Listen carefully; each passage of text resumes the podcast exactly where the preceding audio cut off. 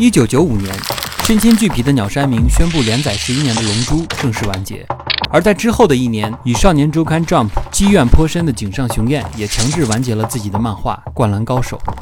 加上之前在九四年就完结的《悠悠白书》，三大台柱漫画在三年间相继结束了连载，导致少年周刊 Jump 当年的销量锐减一百五十万，气势极其低迷。为了挽救局面，编辑部请回了当年因《悠悠白书》仓促完结但相对友好一些的富坚义博来重新创作漫画，并前所未有的给予了曾经只有手冢治虫有过的一月一更的特权。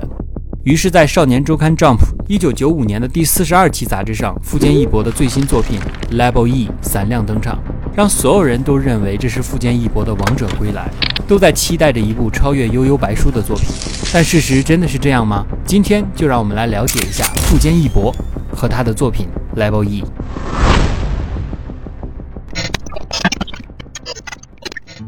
富坚义博，他是鬼才漫画家，也是漫画界绝对的顶流。当然，他最出圈、最有名的一个称号就是“富坚老贼”。因为提起富坚义博，大家的第一反应可能就是拖更。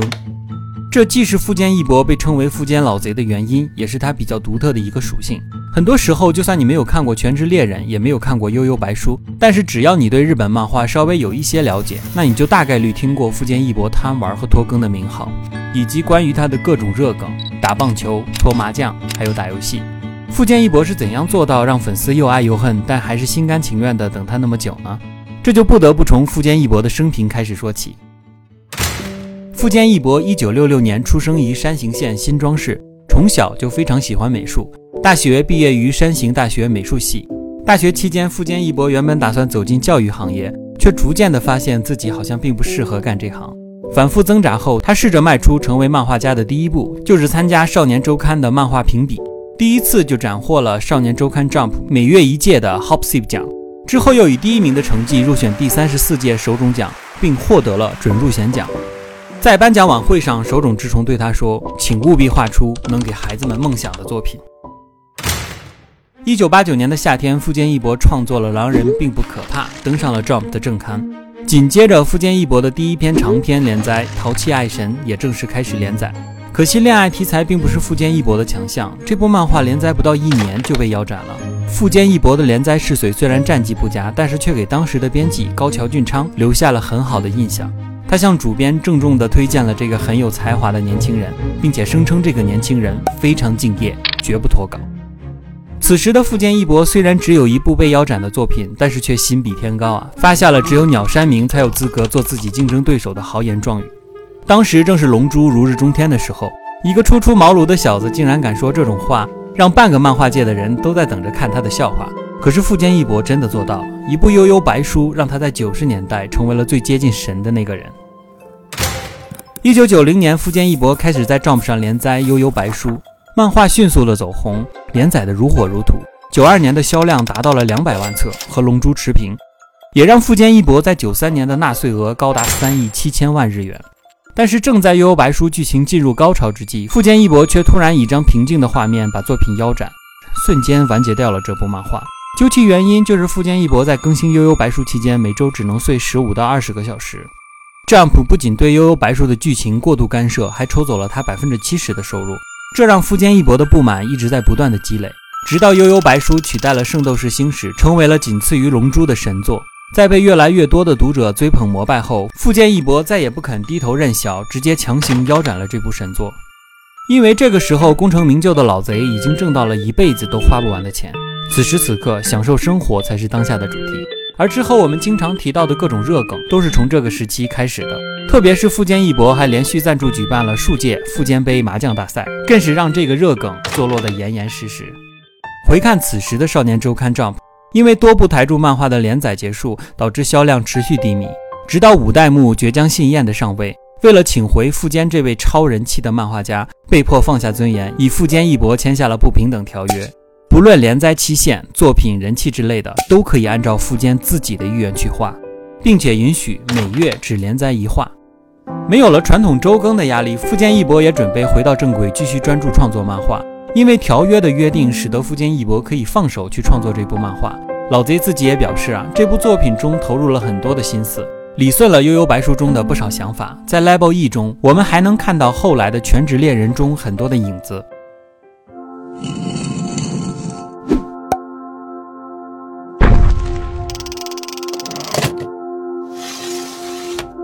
故事背景在老贼出身的山形县，以他喜欢的神秘学作为主要元素，以外星人为故事主题，讲述来自多古拉星的马路王子来到地球后发生的一系列趣事。Level E 以悬疑、科幻、搞笑为主要元素。开篇出场的主人公叫做桐井雪龙，名字来源于科幻小说家桐井康隆。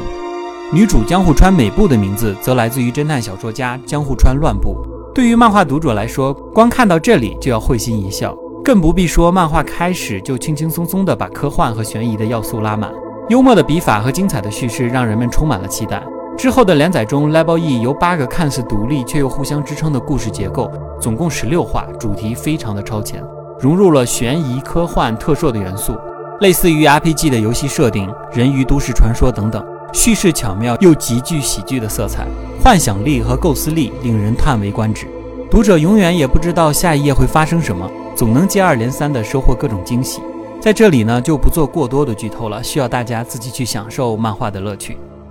总的来说，这绝对是一部值得大家去品味的漫画作品。在富坚义博至今的漫画生涯中，其实严格来说，只有三部比较具有代表性的漫画。相对于突然结束的《悠悠白书》，Level E 更加能够看到富坚义博对于漫画创作更深度的理解和放飞自我。这绝对是只属于富坚义博自己思想的漫画作品。富坚义博力图挖掘作品中更多的可能性，无论是内容还是形式，都像一场有趣的实验，堪比过山车式的反转剧情、诡异的留白、看似任性的设计。反而给作品增添了趣味和怪诞。比起以宇宙为背景刻画的宏大主题，Level E 更焦聚于各个空间中发生的一个宛如游戏般的诡异事件。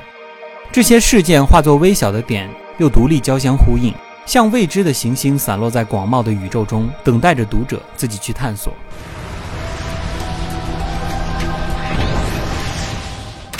二零二二年将迎来富坚义博创作生涯的四十周年。即使在不断拖更、结束遥遥无期的全职恋人中，我们也期待漫画中能带给我们的改变和启示。因为富坚义博是一个非凡的漫画家，他通过自己的努力和创造，成为了一位备受世人推崇的创造者。他以其独特的想象力和创意，让我们在平凡的日常中重燃了生命的激情。我们在他的作品中看到了人性的复杂，也看到了世界的多彩。在他的漫画创作中，我们看到了自由、理性、创造、感性、深情等一系列的概念和情感。他的作品始终秉承着对生活的敬重与热爱，并把这种热爱传递给了世界各地的老贼粉丝们。至于之后令无数粉丝催更到抓狂的《全职猎人》，那就是另一个故事了。